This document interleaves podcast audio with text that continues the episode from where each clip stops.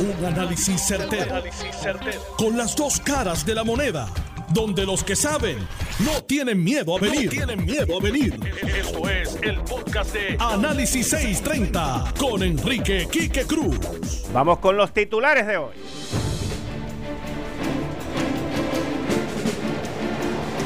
Arrancando ahora mismo, vamos a tener vía línea telefónica al presidente de la Cámara, Johnny Méndez, con una controversia que ha surgido. Ayer Johnny Méndez dijo, yo creo que fue de buena fe, que la gobernadora Wanda Vázquez no oye consejo y de la campaña de Wanda Vázquez le mandaron un misil nuclear, porque Jorge Dávila dijo que Johnny Méndez es un mal administrador. María, ¿qué no dijo Jorge Dávila. Así que inmediatamente arrancando análisis 630 en línea telefónica, el presidente de la Cámara. El PNP certifica al teniente Gregorio Matías como senador por el escaño de Abel Nazario. Un abrazo de solidaridad, felicitaciones y ahora tiene un peso y una responsabilidad más grande con el pueblo de Puerto Rico el senador Gregorio Matías. Se declara culpable también la ayudante especial de la ex secretaria de Educación, Julia Kelleher. Le tenemos el análisis en breve. Y hoy tremendo tapón, señores, tremendo tapón. Y cientos de carros, si no miles de carros, se presenciaron hoy en el Departamento del Trabajo para ir a ver qué pasa con su chequecito que todavía no llega. Esto es Análisis 630 que acaba de comenzar. Son las 5 de la tarde en todo Puerto Rico. Puerto Rico. Hora de escuchar la evolución del análisis con el gabinete de expertos de mayor conocimiento en la radio puertorriqueña.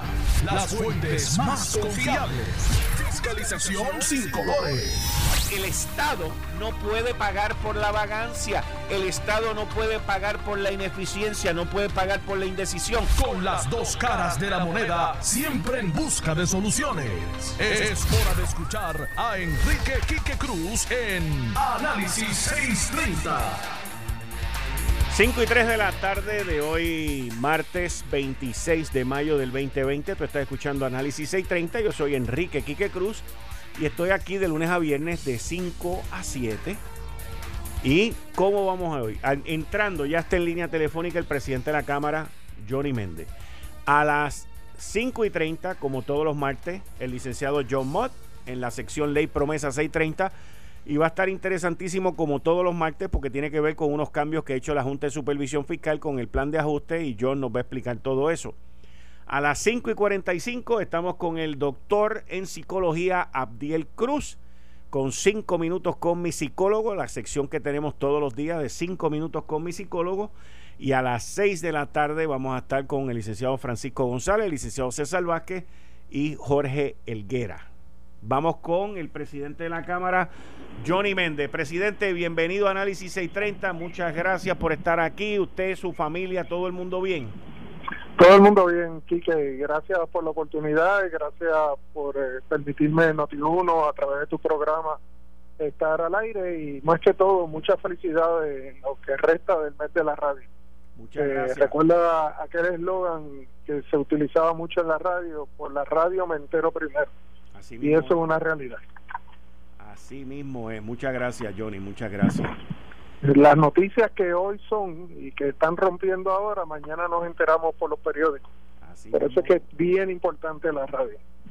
Imagen Análisis 630, muchos de los análisis y lo que nosotros sacamos aquí sale el otro día en primeras planas de los periódicos. Lo sé, estoy, estoy, claro en eso. Estamos claros ahí. Bueno, eh, yo leí el artículo que salió suyo en primera hora, donde usted decía que la gobernadora no escuchaba consejos no lo vi. Eh, eh, eso es una expresión muy pueblerina también. Y no lo vi como, como para esperar el ataque nuclear que llevó Jorge Dávila en contra suya. Me extrañó, de verdad, aunque hayan diferencias, que si las vistas de la Comisión de la Salud, Georgie Navarro, hoy presidente de la Comisión de Gobierno, estaba en el Departamento del Trabajo, pero todas las vistas han tenido su razón de ser por situaciones que han habido. Pero eh, vi en, la contestación de Jorge Dávila eh, un misil nuclear en contra suya, que usted es un mal administrador, que usted este, es ambivalente. Y yo dije, ah, rayo, ¿qué es esto? Yo, yo pensaba de momento que, él estaba hablando de Tatito Hernández, pero no, es, de Johnny Méndez.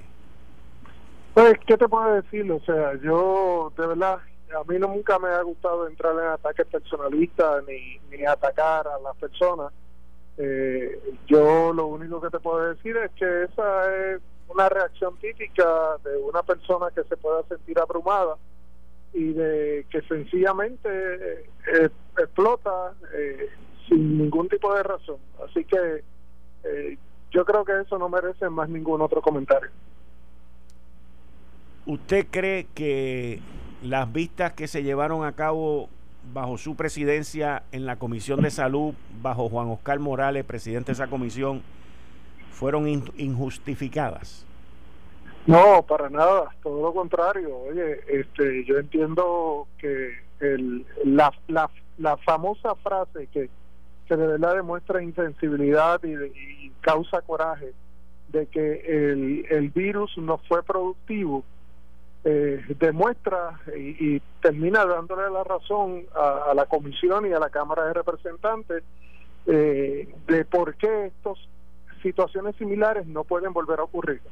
Y la, la vista y la investigación ha producido ya tres proyectos de ley que están radicados en la Cámara y que próximamente van a ser aprobados, que lo que buscan es que nunca más vuelva a ocurrir esto. O sea, aquí había unas personas que, que pensaban que con el dolor de la familia, la situación por la que estábamos atravesando en Puerto Rico, podían hacerse millonarios de la noche a la mañana.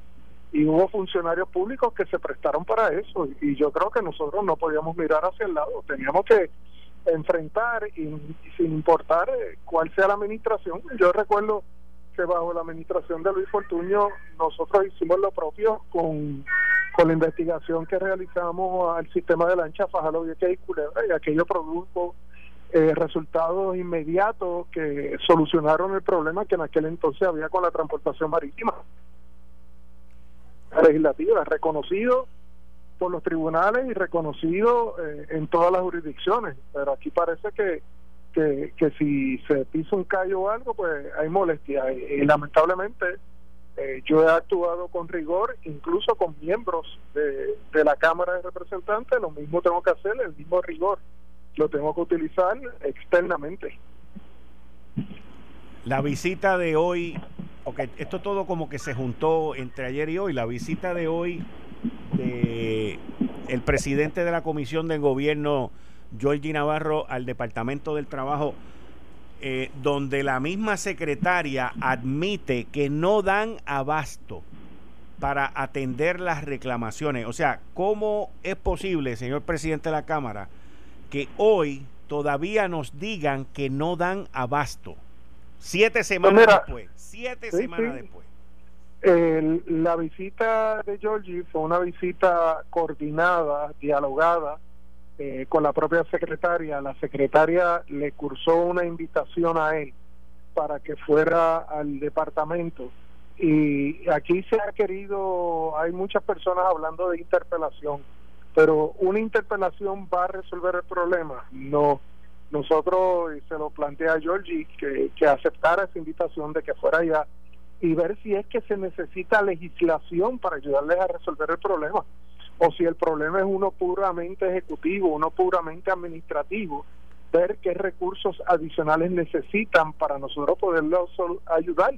Eh, la función de la Asamblea Legislativa es legislar para agilizar a los ciudadanos puertorriqueños cualquier tipo de necesidad. Pues si necesitan algún tipo de legislación, aquí estamos disponibles, pero para eso nos tienen que llamar, para eso tenemos que investigar, para eso tenemos que, que auscultar y ver cuáles son las necesidades para entonces buscarle solución a los problemas. En términos de, de las pruebas y el manejo, el rastreo, eh, ¿cómo usted cataloga que ha sido manejado esto por parte del Ejecutivo? Pues mira, la, la acción inicial que tomó la gobernadora fue la correcta. El, el cierre el ordenar eh, que todo el mundo estuviera en su casa, establecer toques de queda. Yo creo que esas fueron acciones concretas y, correctas para atajar el problema que se avecinaba. Los números que había dado el mismo Task Force era de que eh, en los primeros dos meses Puerto Rico debería tener alrededor de 300 a 400 mil contagios. Gracias a Dios estamos muy lejos, bastante lejos, lejísimos de, esa, de ese número. Eh, quizás en lo que sí hemos fallado ha sido en las pruebas que se debieron de haber efectuado, pero todo el mundo sabe los problemas que hubo, eh, hubo perdón, y el segundo, el, la situación del tracking, eh, que no se montó, sí, el rastreo, no se montó eh, una estrategia, no se montó un procedimiento y hoy tenemos pues esa deficiencia. Eh, pero de la misma manera sé que eh, ha sido falta de personal, falta de recursos. Yo sé que el secretario de Salud ha hecho su máximo esfuerzo y a la misma vez nos hemos puesto a la disposición de él y de todo su equipo para colaborar en lo que ellos entiendan que es necesario. La comunicación entre el presidente de la Cámara y la gobernadora, ¿en, en qué ¿En qué estatus está? ¿Está bien buena? ¿Está floja? ¿No hay comunicación? Pues mira, no, no, no es nada distinto con, con otros gobernadores. Es la misma. Con nosotros tenemos muy buena comunicación en términos de lo que debe de ser legislación. Eh, cuando nos citan a una reunión a Fortaleza, nosotros confirmamos inmediatamente. O sea, no es no es que no exista la comunicación. Yo creo que aquí eh, el gran problema ha sido eh, el hecho de, de, que cuando alguien te pregunta a ti, este, eh, lo te llaman a ti para un consejo, pues tú dices sí o no, punto, pero pero no necesariamente uno tiene que estarte pidiendo consejo a ti constantemente, uno busca y crea los equipos que entienda que son los necesarios y que sean especializados para asuntos determinados. Ahora eso sí, eh, aquellas personas que tienen una experiencia en, temas gubernamentales, eh, aquellas personas que conozcan el proceso legislativo, porque eso que tú vas a implementar requiere legislación, pues obviamente sí tiene que haber la comunicación, tiene que, buscarse el consejo. Y nosotros desde el primer día nos hemos puesto siempre a la disposición de la gobernadora y de los funcionarios y jefes de agencias para ayudarlo y nuestras puertas siempre están abiertas en ese aspecto. ¿Qué consejo usted le ha dado a la gobernadora que no le ha hecho caso? ¿Qué, ¿Qué consejo usted le ha dado a la gobernadora, al Ejecutivo, que no le ha hecho caso y que usted entiende que era importante? Pues mira, lo, lo que tiene que ver con el, rastreo, eso yo creo que es lo principal, pero yo creo que, que no es que, que no se haga caso. Yo creo que es que no tiene el departamento los recursos eh, y en ese aspecto hemos sugerido que se active la ley de, movilidad de los empleados públicos, este, la ley del empleador único, para que se pueda hacer movimiento de personal y buscar eh, ayudar al Departamento de Salud en ese aspecto, como de la misma manera hemos hemos hecho esa sugerencia para el área de, del Departamento de Hacienda, pues, precisamente para ayudar a los recaudos del gobierno en otras ocasiones. En, el, en las últimas tres o cuatro semanas, ¿ha tenido algún tipo de conversación no gubernamental, pero también puede haber sido personal o cordial con Jorge Dávila? Eh, no, no, no. De verdad que no. Eh, nos vimos el otro día en el partido, lo saludé y, y nada más. Y le pregunto, eh, estamos a menos de 80 días de la primaria. ¿Usted cree que esa primaria agarre al Partido Nuevo Progresista y lo destroce como va esto, porque los tiroteos están por todos lados. Eh, pero solamente tira y, el que quiera tirar. Yo no, yo soy una persona de, de, conciliar, de buscar entendimiento, de diálogo. Yo no soy esa persona de entrarle a tiros a nadie ni ni mucho menos de, de esas agresiones verbales. Lo mío es sencillamente eh, decir las cosas, este, y, a la misma vez buscar la solución cuando identifico algún tipo de problema. Eso es todo. O sea que Johnny Méndez no es un gatillero. No, no, no. El que me conoce a mí sabe que yo no soy eso. Yo sé, yo, Es más, esto lo veo sencillamente pues como el cúmulo de, de muchas cosas y una persona que hizo su expresión y, y lo he hecho cerrado y sigo enfocado. Yo, yo estoy enfocado en, en procurar aprobar un buen presupuesto, procurar este, llevar a feliz término este cuatrenio la Cámara de Representantes que Dios me dio la oportunidad de presidir, eh, seguir sacando buena legislación para el pueblo de Puerto Rico y luego de eso que se haga la voluntad de Dios en, en todos los aspectos. Presidente de la Cámara, Puerto Rico el próximo lunes, en menos de cinco o seis días, comienza la temporada de huracanes. el primero de junio. El primero de junio. Y usted ha visto las, las críticas que soltó los otros días el alcalde de Guaynabo sobre el sistema eléctrico, la falta de generación de energía que tenemos en el sistema y que Puerto Rico pues no está listo para afrontar eso. ¿Cómo, cómo ustedes ven esta situación? en conjunto con la pandemia que estamos viviendo ahora, el dengue que está por ahí también y, y una posibilidad de apagones porque el sistema eléctrico no se preparó. El sistema eléctrico todo el mundo sabe que está bien débil. Eh, a raíz, desde antes de los huracanes y a raíz del huracán más hay expertos en el área de la Autoridad de Energía Eléctrica que nos dicen a nosotros que, que todavía hay remiendos en algunas áreas. Esas son expresiones de ellos mismos. Así mismo es.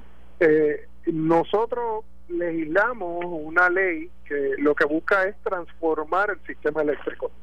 Eh, pero la bola ahora está en la cancha de la autoridad para las alianzas público-privadas.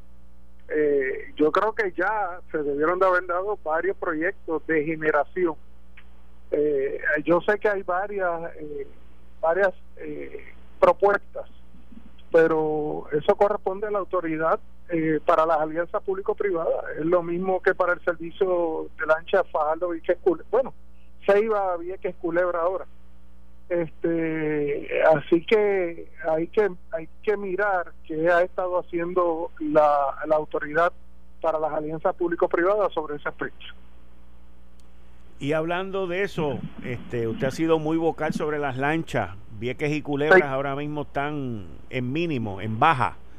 Y son unos destinos que viven, mucho, que viven mucho del turismo, no solamente la transport y la transportación es esencial para llegar allí. Sí, pero ahora, ahora mismo incluso los alcaldes han pedido que se baje el número de viajes, porque como no hay hospederías ni comercios abiertos para el turismo, ellos lo que están buscando es eh, proteger más a sus ciudadanos en las islas municipios. Pero va a llegar el momento en que vamos a tener que retomar toda nuestra vida cotidiana y esto va a regresar y, la comunicación que yo he tenido con Mara Pérez, la directora ejecutiva, y con funcionarios del, del Departamento de Transportación, es que ya hay que mover lo que es la alianza público-privada, ya hay que eh, emitir la decisión final de si se va a dar o no se va a dar. Y si no se va a dar, pues entonces identificar los fondos ahora en este presupuesto para correr el servicio marítimo óptimo, no, no seguir poniéndole parchos a, a este servicio.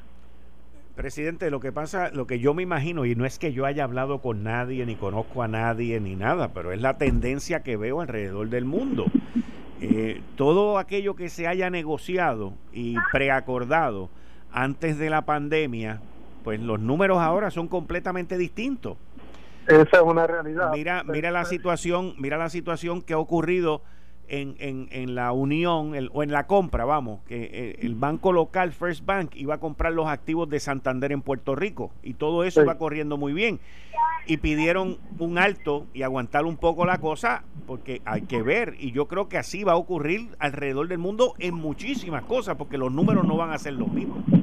Sí, y hoy precisamente sale una columna que yo escribí en el periódico El Vocero que te invito a ti, a las demás personas que la lean, que es que tenemos que ajustarnos a la realidad del COVID ahora. O sea, todo esto cambió.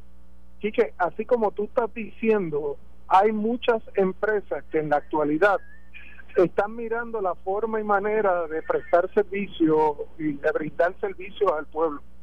Hay muchas empresas, grandes empresas, multinacionales y hasta pequeñas y medianas, que se han dado cuenta que quizás el no tener locales alquilados y brindar el servicio a través de entregas o a través del internet o a través de algún sistema donde puedan hacerle llegar los productos a sus a clientes ya se ahorran el gasto de luz el gasto de agua el gasto de renta de un local y hasta incluso eh, no ponen en riesgo a sus empleados teniéndolos en la calle, sino manteniéndolos trabajando desde sus hogares.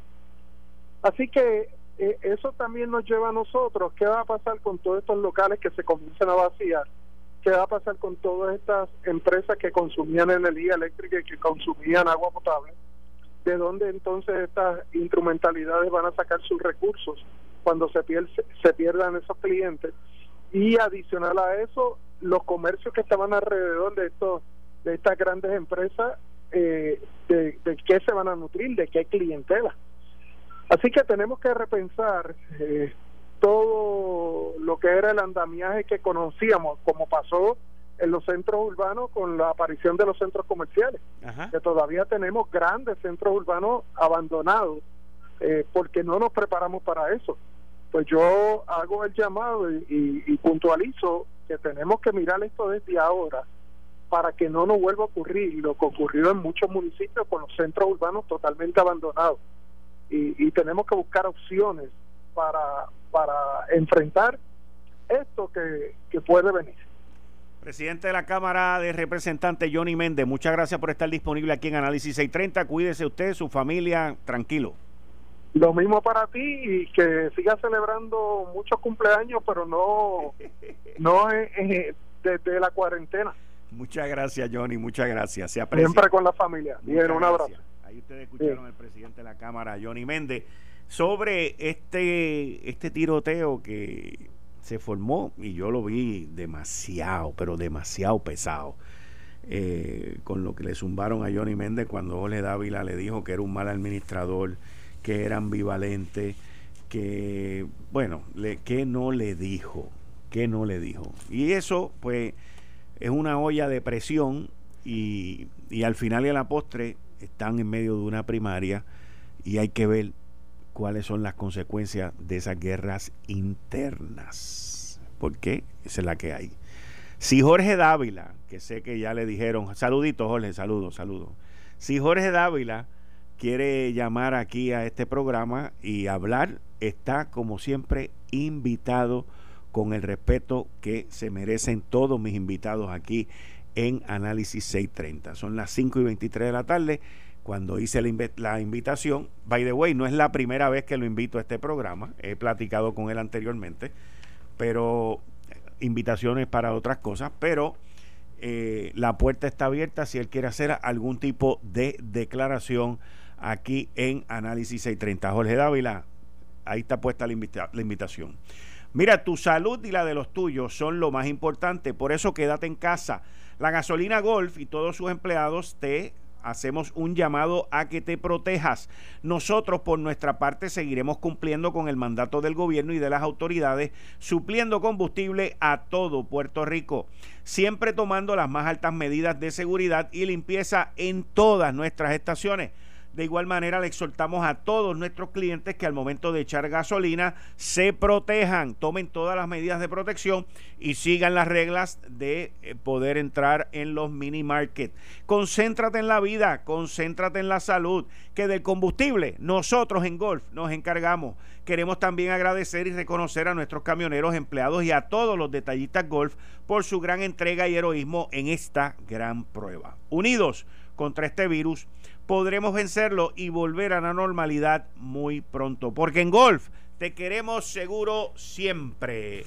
Voy a una pausa y regreso inmediatamente a ahora aquí rapidito con el licenciado John Mott en la sección Ley Promesa sobre los cambios que han habido en los planes de la Junta de Supervisión Fiscal. Yo soy Enrique Quique Cruz y me escuchas aquí de 5 a 7 por Noti 1630 AM y también en el FM en el área metro por el 94.3 FM. Regreso en breve. Eh, estás escuchando el podcast de Noti 1. Análisis 630 con Enrique Quique Cruz. 5 y 29 de la tarde de hoy, martes 26 de mayo. Tú estás escuchando Análisis 630. Yo soy Enrique Quique Cruz y estoy aquí de lunes a viernes de 5 a 7 y me escuchas en el FM, en el área metro. Si estás en el área metro, me puedes escuchar en el FM por el 94.3 FM en tu radio. En línea telefónica, como todos los martes el licenciado John Mott en la sección Ley Promesa 630. John, ¿tú estás bien? ¿Tu familia bien? ¿Todo el mundo bien? Sí, todo el mundo bien, medio de una mudanza, pero bien. Está bien, me he visto, te he visto en las redes que has estado inspirando gente a hacer panes y todo ese tipo de cosas y la cosa se ve pero espectacular.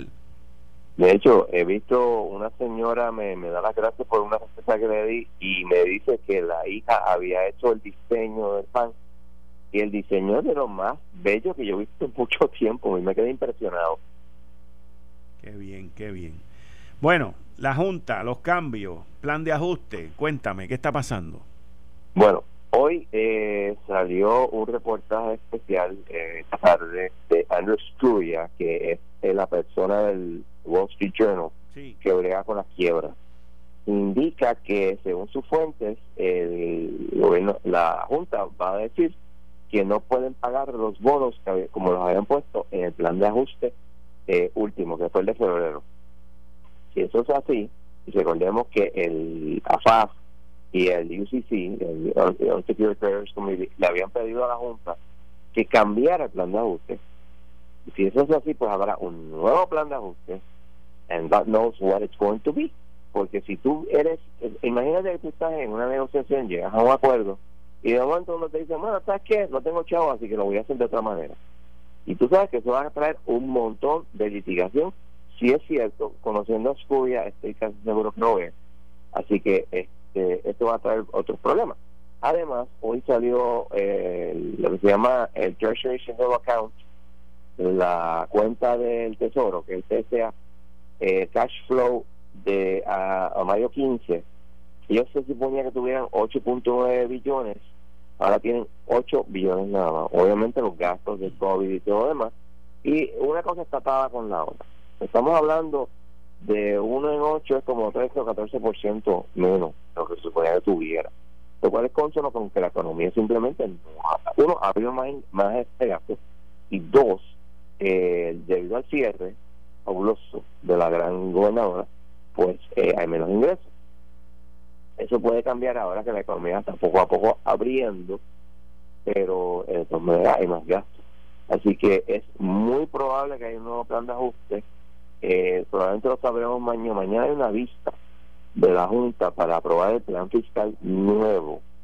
Puede que lo mencionen allí en alguna en alguna parte que lo van a hacer nuevamente. Y hay que recordar también que en este mes, en, el mes que viene, se aprueba el presupuesto y hay una pugna de los políticos de Puerto Rico diciendo que la Junta quiere que se, le, se rebaje a unos niveles que tenía que ser personas y la Junta diciendo nosotros no hemos decidido nada. Si no sabemos lo que va a pasar ahí también, eh, lo que sabemos es que va a haber cambios y aparte de eso no sabemos qué va a pasar. Estamos todos como que pues vamos a esperar. Otra cosa muy importante, la Junta tiene que decirle a la juez Swain en antes de julio 15 qué es lo que va a hacer, pero mm, el miércoles, la semana entrante, hay una vista de los llaman ómnibus y puede que en, el informe que ellos hacen todos los meses mencionen algo sobre este asunto, así que sabremos más en este momento. Y la cosa está flor de hormiga brava. Ok, pero la realidad es que todo lo que en el mundo, vamos a olvidarnos de los bonos, pero en el mundo, todo lo que se negoció antes de marzo primero, yo entiendo que se debe de replantear la negociación porque los números no son los mismos. O son negociaciones.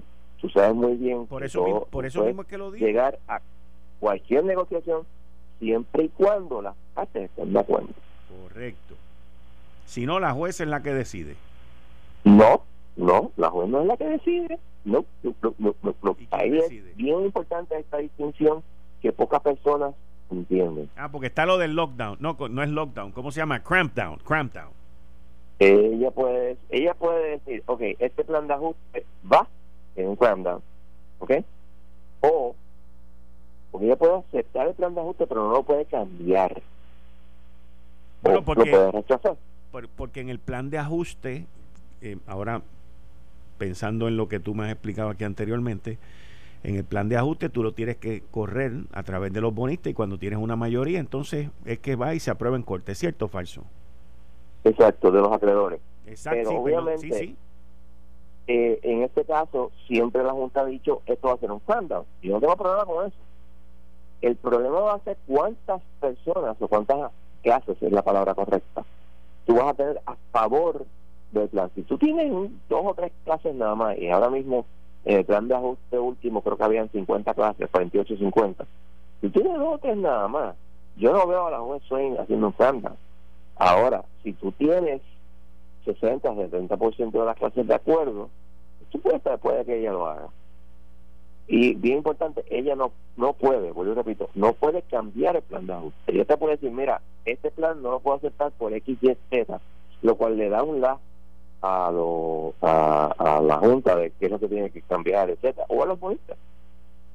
Pero no, y otra cosa que puede hacer es, si ella decide no hacer un plan que quiere decir que no se puede aprobar el plan, entonces puede desestimar la quiebra, a las 9.30 de, de quiebra. Y eso podría pasar. Pero me inclino más a que por lo menos la juez va a decir, mira, yo no entiendo que se pueda aprobar por esto, por esto, por esto, dándole la oportunidad de que sigan negociando. Para ser históricamente correctos, eh, la quiebra de Puerto Rico tiene tres años. Eh, la quiebra de San Bernardino, que fue mucho menos complicada, San Bernardino es un county, eh, duró cinco años y tuvo cuatro planes de Nosotros estaríamos, si hay un nuevo plan de ajuste, estaríamos en el tercero. Aquí no estamos tan alejados y obviamente esto es más complicado porque es más dinero. Así que estamos ahí. Ahora va a seguir la cosa. Eh, otra cosa muy importante, eh, nuestro amigo Rijalva y la verdad es que radicaron unas enmiendas a promesa y yo no entiendo cómo va político diciendo que eso es una una este, una acción que va en buena dirección cuando el, el, la enmienda nada toca el poder de la Junta sobre Puerto Rico, sobre el plan de ajuste, nada. Lo único que hace es que le dice, no, el gobierno federal tiene que pagar por ella, no, la Junta solamente puede poner, a coger contrato de eh, 5% de su presupuesto. El presupuesto de la Junta ahora son 60 millones. Si tú le vas a poner 5%, estamos hablando de 3 millones. Eso no cubre ni los abogados siquiera. Así que eso es ridículo. Eh, y lo otro, pues sí tiene algunas cosas buenas en términos de que tiene que haber este, más reportaje de, de los conflictos de interés, que las personas de la Junta no sean personas que en el pasado han emitido bonos, ese tipo de cosas. pero en general esto no va para ninguna parte porque uno, el, el, el Congreso está casi casi sin hacer nada, uno. Dos, el próximo Congreso empieza en junio, en enero 3. O sea que si no se aprueba este año, esa, esa, este proyecto desaparece. Y todo esto se hizo para, para complacer a lo que yo llamo la diáspora de New York City, porque no la diáspora boricua, la diáspora de New York City que insiste en la auditoría de la deuda y todo ese tipo de, de Pero, y él toca la auditoría de la deuda y toca los puntos esos neurálgicos o no toca nada. Toca la auditoría de la deuda, toca las cuestiones de eh, ética, lo cual es muy correcto en mi opinión, pero en general es como que, are you kidding me? Están ustedes soñando con palitos preñados. Ni siquiera habla sobre cómo hacer los discharges y todo ese tipo de cosas. No, no, simplemente la auditoría de la deuda, este, ética y más nada. Ah, y que establece un procedimiento nuevo donde el, el, el, territorio eh, puede hacer una, eh, deshacerse de deuda financiera no asegurada, que es muy poca la que existe, cada siete años, con un proceso diciendo, mira, esto es una deuda asegurada, eh, no asegurada, así que me salgo de ella. Y solamente aplica a Puerto Rico, lo cual viola la, la, cláusula de uniformidad de la Constitución y el caso de Railroad versus Gibbons, un caso de 82 del Tribunal Supremo de Estados Unidos que te dice las leyes de quiebra tienen que ser uniformes, no puedes hacer una ley de quiebra para un solo acreedores. Digo, deudores. John, eh, volviendo, volviendo a la Junta, eh, la Junta ya había expresado al principio del lockdown que ellos estaban dispuestos a mirar el no tocar los fondos de retiro. No recuerdo eso, pero si tú lo dices no hay problema. ¿Cómo? Ah, de hecho es otra cosa, los fondos de retiro no, no se podían variar bajo la ley. Eso es posible, yo no recuerdo eso, pero pues, puede que tengas toda la razón. Fue bien al principio eh, este, de la pandemia en el que ellos salieron públicamente y no me acuerdo si fue Carrión o Yaresco, pero hablaron de eso, que, eh, que, lo, lo, que no estaban tan inclinados a los recortes del sistema de retiro. Eh, si hacen eso, yo yo lo que te voy a decir es que son acreedores no asegurados, que son tan acreedores no asegurados como mis clientes, que son un centro de 330 que me deben ciento y pico millones de dólares.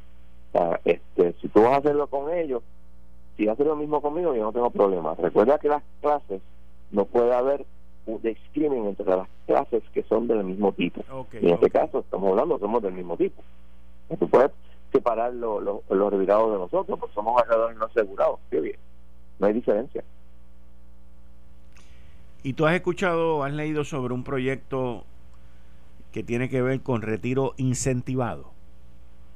No, pero me imagino, el gobierno de Puerto Rico desde Aníbal está con esa vaina, sacando los empleados públicos, lo cual es lógico que lo hagan, este, pero el problema es priva en que hay lugares en el gobierno que hay demasiado empleado público, porque hay demasiadas agencias, y algunas agencias que tienen pocos empleados. Eh, claro, no en términos de agencia, pero en términos de, parte del gobierno, la Autoridad de Energía Eléctrica necesita empleados en ciertas áreas. Y eso es obvio. Y, hay, y estoy seguro que hay agencias del gobierno de Puerto Rico que necesitan empleados, pero hay otros que le sobran. Eso es, es que en realidad tienes que hacer un reshaping del gobierno completo, lo cual los políticos no lo quieren hacer porque ellos necesitan poder poner a su gente a trabajar en el gobierno, por incompetentes que sean. Por eso que tenemos un gobierno incompetente. Ok. Eh, te pregunto, eh, ¿tú ves, en, en, y yo sé que tú te reúnes con ellos y todo esto, pero tú notas un cambio en, en la visión luego de esta pandemia que tiene la Junta sobre Puerto Rico? Sí, yo creo que la Junta, este, y yo lo he visto por las cartas que se envían, correcto, de que están, y yo creo que todo el mundo en Puerto Rico están eh, eh, appalled, ¿cómo se dice appalled en, español? Sorprendido. Este, más que sorprendido, sorprendido es, un, es, como que wow, o sea, es, wow. es un es una sorpresa. Exacto, por la incompetencia y la falta de, de, trabajo del gobierno. Por ejemplo, yo me sorprendí muchísimo cuando eh, la eh, le envié una carta al Departamento de, de Hacienda diciendo, mira, tú no me has indicado que hayas contratado a nadie para hacer los estados financieros auditados de 2018.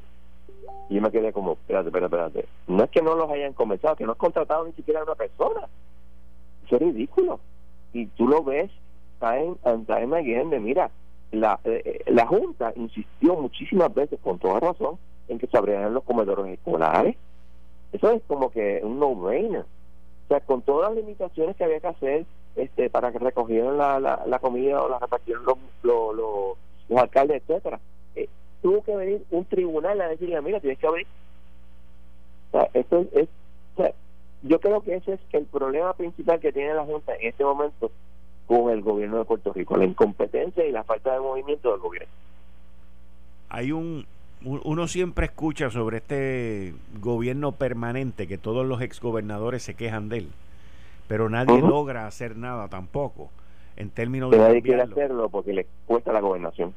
Chico pero es que uno ve casos mira yo he visto casos en en el Departamento de la Familia con esto de, la, del plan de asistencia nutricional. Uno ve casos en el Departamento del Trabajo con lo del PUA, los 600 pesos, y uno ve cosas que tú las puedes resolver en una hora, en, en, en hora y media. O sea, son documentos que no están, hay que pedírselos al patrón o hay que pedírselos a aquel. Y, y, ese, y eso no, no se ve, no se ve.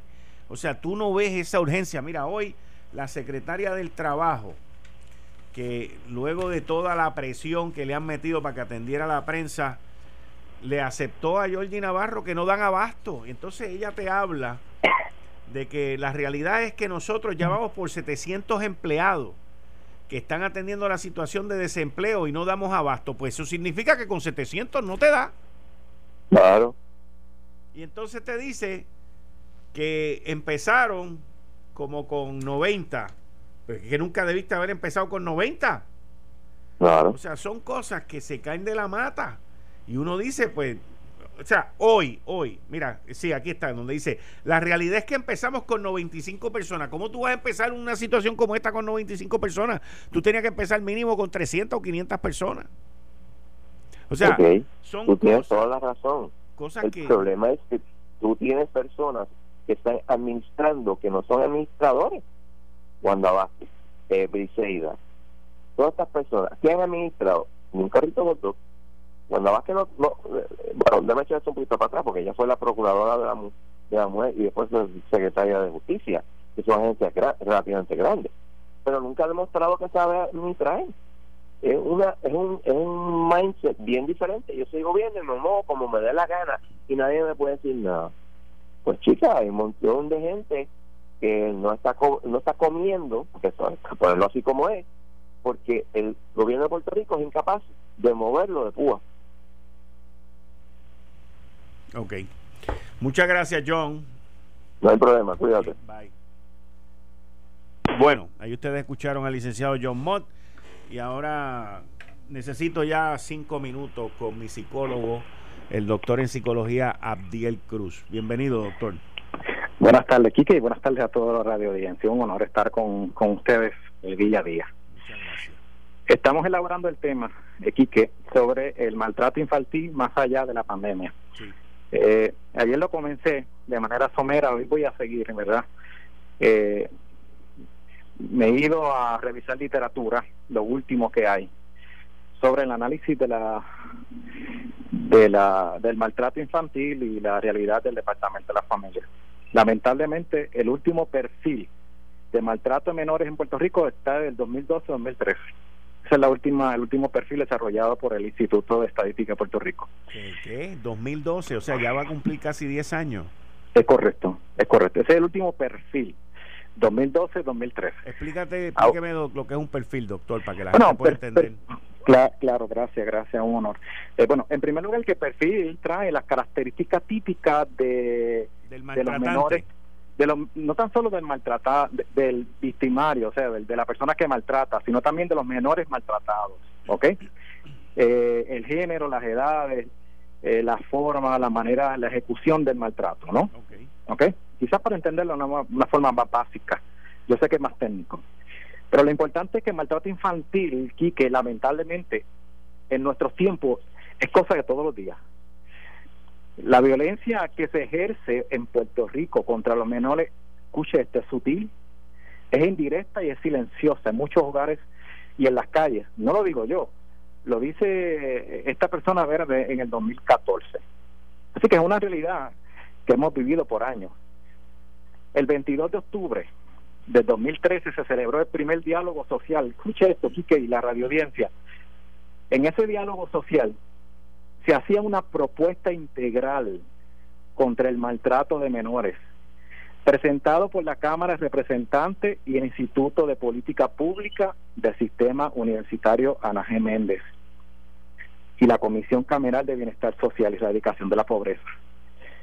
La finalidad de ese encuentro es presentar un problema o era presentar un problema de maltrato en su actualidad, crear acuerdos colaborativos, atender los retos y fomentar alternativas que mejoren la calidad de los niños y la familia en Puerto Rico.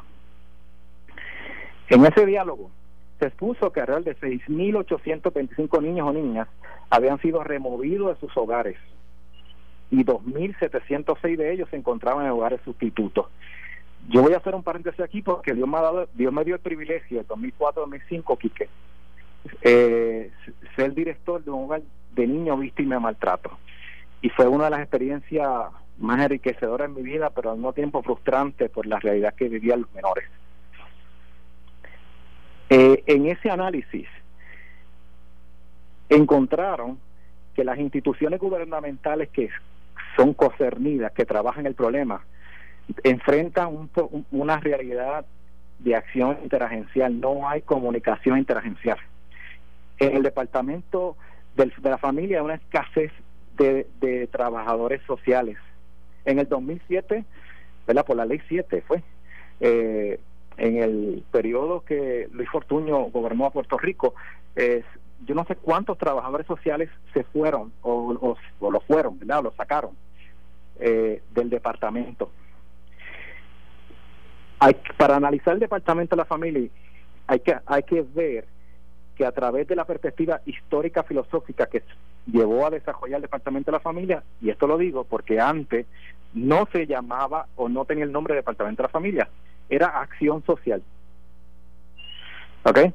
Así que eh, tomando en consideración esas bases, hay un elemento sociocultural, político y económico eh, que se utilizó, pero no se manejó la evidencia científica para desarrollar el departamento de la familia. De hecho, nunca se utilizaron estadísticas de casos activos para manejar el departamento de la familia y de hecho la ley 246 dice una literatura que estuve revisando que la ley de voy parafrasear, de maltrato, de protección de los menores del 2011, eh, nunca se revisó la literatura, bueno, más que la literatura, la estadística actual, porque no ha habido ni hay esta, estadística actualizada del maltrato.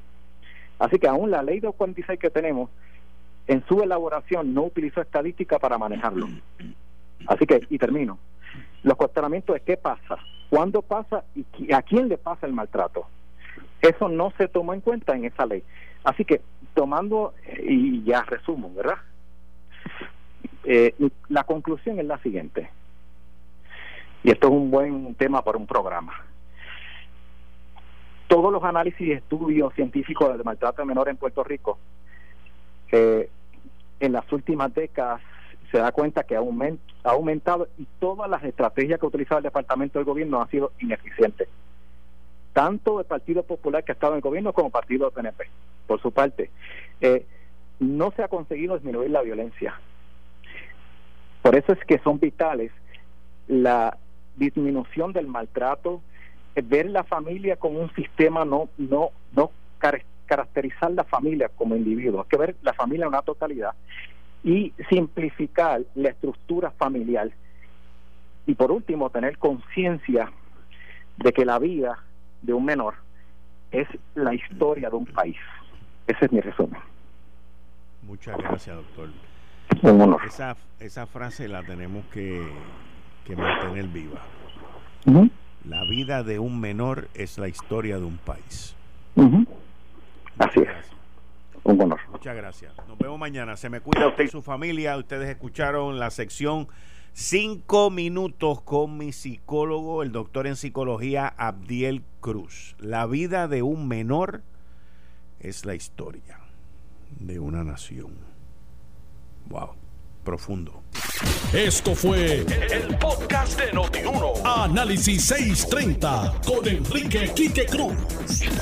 Dale play a tu podcast favorito a través de Apple Podcasts, Spotify, Google Podcasts, Stitcher y notiuno.com.